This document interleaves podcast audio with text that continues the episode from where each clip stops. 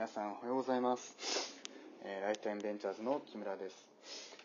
えーこの VC 達活ですね、えーポッドキャストなんですけれども、えー、でた大体平数毎朝8時前後からやっているですね、えー20分程度の、えーポッドキャスト番組になっておりましてえ普段はそのクラブハウスでライブで収録をしております。で、え内容としてはですね、えっと、日に一つ、まあ、気になるニュースの記事をあのベンチャーキャピタルが、えー注目している記事として取り上げて、まあ、その内容についてご紹介解説をするとともに、えーどういう点が面白いと思うのかというポイントを、えーまあ、VC の視点を添えてお届けさせていただくというものになっておりまして、まあ、私、えーライタインベンチャーズの木村の普段のシード VC の実務 の中で、えーまあ、起業家の支援であったりとか、まあ、投資をしていく中で感じていることっていうのをお話をできればと思っております。えーそれではですね、えー早速、えー見ていきたいんですけども、えっと、本日のケース記事が、えータイトルにもある通り、えーアトランティック・ラブスが、えー気候と健康に取り組む約130億円規模のフードテックファンド、えーフードラブスを設立という、えーこちらの、えーニュースを見ていきたいと思います。はい、でこちらですね、もともとの原文が、えーあれですね、テックランチジャパンさんの、え記事ということで、えー読み上げますと、えーテック業界と、えー気候と持続可能性に、えーテック業界が気候と持続可能性に軸足を尽くしつつあることの、えー兆候として、えー長年のテック投資家である、えーベルリンの VC ファンドアトランティックラボ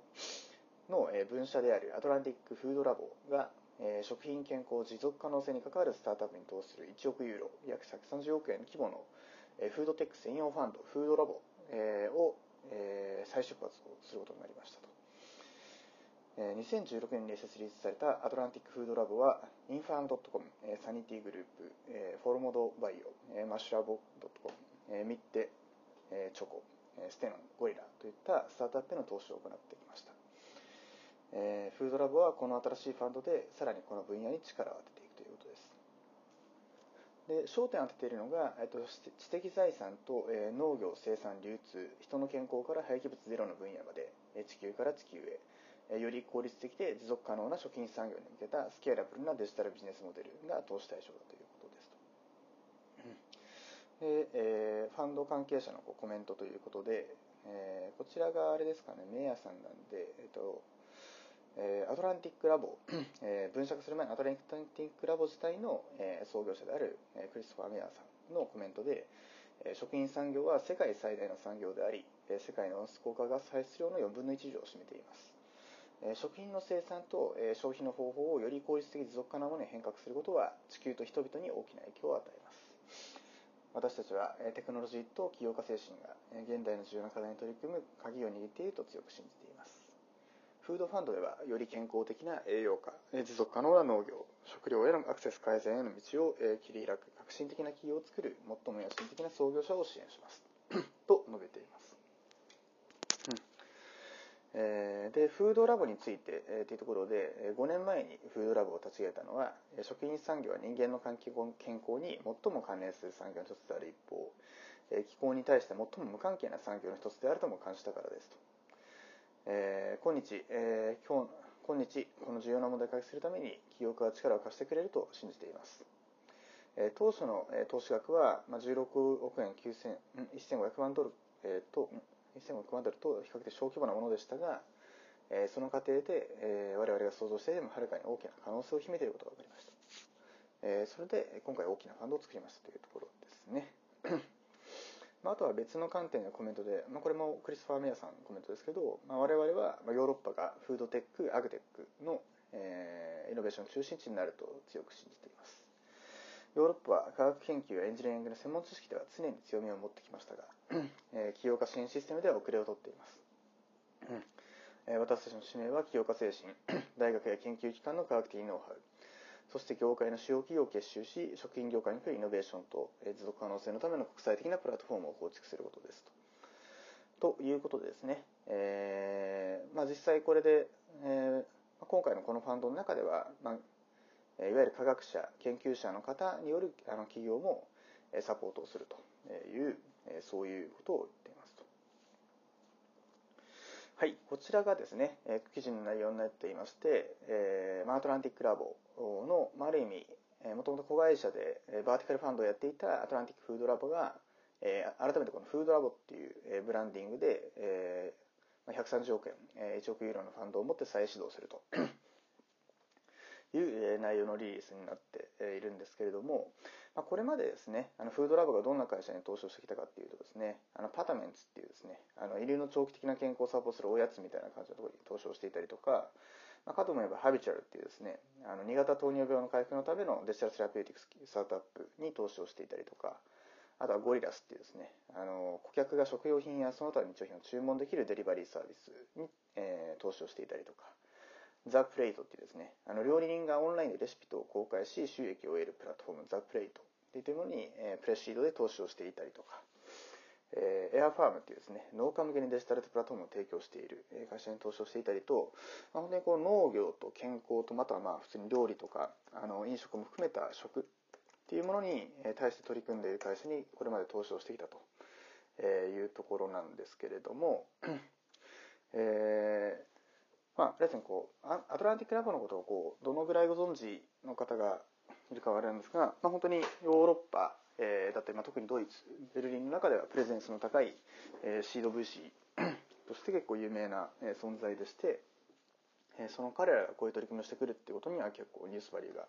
現地ではあるようでいろんなコメントが各界から集まっているようです。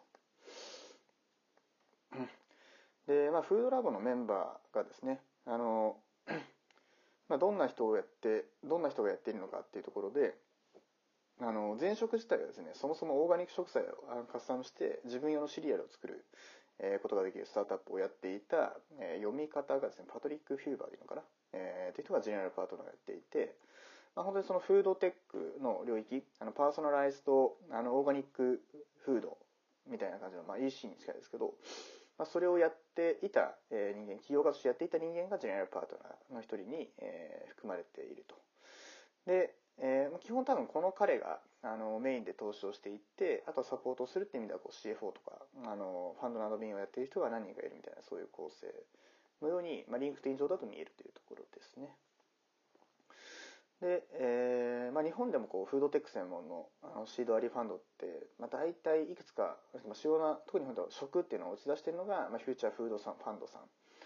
えー、とあとは Kemuri Ventures 食の未来ファンドさんということで まあ本当にこう、まあ、最近だと、まあ、有名なのはこう大 DAIZ みたいなですね。あの植物性食肉ミラクルミートを作っている DAIZ さんだったりとか あとは本当に、えー、食の領域に関わるようなえーまあ、農農業もあるし、えーまあ、サブスク的なものを作ってるところもあるし、えー、あとはスナックミーサーみたいなおやつのサブスクみたいなものが含まれているということなので、まあ、日本でも実はあのこのアトランティックラボの動きに、まあ、連動するようにあの同じような時期にですね、えーまあ、1号ファンドとしてのフードテックファンドが2つ始まってきているというところが結構あの印象的なポイントなのかなと思っておりますと。うんではまあここまでのことを見てきた中で、まあ、どういう点があの印象的かなと自分の中で思うかっていうところを見てみてるとですね、まあ、一つは、まあ、このフードテックとかあの、まあ、カーボンニュートラル SDGs 対応も含めたですねあの取り組みって、まあ、やっぱりこうヨーロッパが あの世界のリーダーシップを取っていこうとしている分野でもあるので、まあ、その中でこのアトランティックラボっていうものができたっていうのは非常にこうなんかあの、まあ、どういうところに彼らが投資をしていくのかなってことはこの分野を研究する VC であったりもしくは場合によっては企業家の方にとっても非常にこうあの面白いというかですねあのどこをベンチマークして何を見ればいいのかっていう意味で言うと非常にこうなんか情報が集まってきて面白い取り組みをしていく、えー、アーリーステージの投資家、えー、なんではないかなと思うんで、まあ、早速こうですねあのライフタイムベンチャーズのこう情報収集のための Google アートにも今アトランティックラボのっ ていうかまあそのフードラボスっていう名前が入れられたところではあるんですけどもあの、まあ、この、えー、業界を、まあ、日本のスタートアップだったり起業家の方の目線で見ていくときにっていうことでいうと、まあ、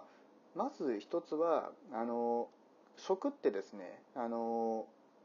本当はすごく深淵で、えー、もちろんその素材の,、えー、の栽培からですね栽培とか調達みたいな養殖とか農業みたいな感じのところから、まあ、その流通からまあ、それがこう加工されて料理になって、えー、食品になってそれが我々のところに届くまでっていうだけでも結構遠大なバリューチェーンがあるので、まあ、そのどこで、え、ビジネスをやっていくかっていうだけでもすごい選択肢があるんですけど、まあ、一つ何かこう日本初でフードテックの会社やっていくときに、あのもしかしたら面白くて大事な視点なんじゃないかと思うのがあの日本食とか、まあ、特に東洋日本の食事みたいな感じのところをしっかりとこうブランディングだったりで使えで作っていくっていうのは、えいかにこう食の D2C ブランドっていうものを作っていくっていう観点でも大事かなと思いますし、えーなんかそれをこう、えいかになんか仮に作るものはですねあのいや味噌の、えー味噌の技術をもとにした、まあ、すごく、えサステナブルで健康的な調味料みたいなのもし、まあ、研究開発ベースあるとしても、ま、そのブランディングみたいな感じのところはあのやっぱり明確に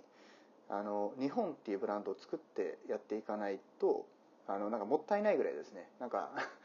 あの日本食ってあの海外から見た時のブランディングって結構あの Google の検索ワードとかで見ていてもあのヘルシーとかそういうヘルシーっていうキーワードとかあとはまああの日本とこうハーモナイズの国っていうふうに結構見られていたりするのであのもったいないことをしないっていう感じですね、えーなのでその中で生まれてきたその廃棄物のロスみたいなものとかまああの使い切るっていう文化って結構日本ってあるじゃないですか。なんかこう無駄にしないでなんか端っこのところもなんかちゃんと漬け込んで使うとかみたいな感じの話とかって意外とああいうことやってる国そんな多くないんですよね歴史的に見て。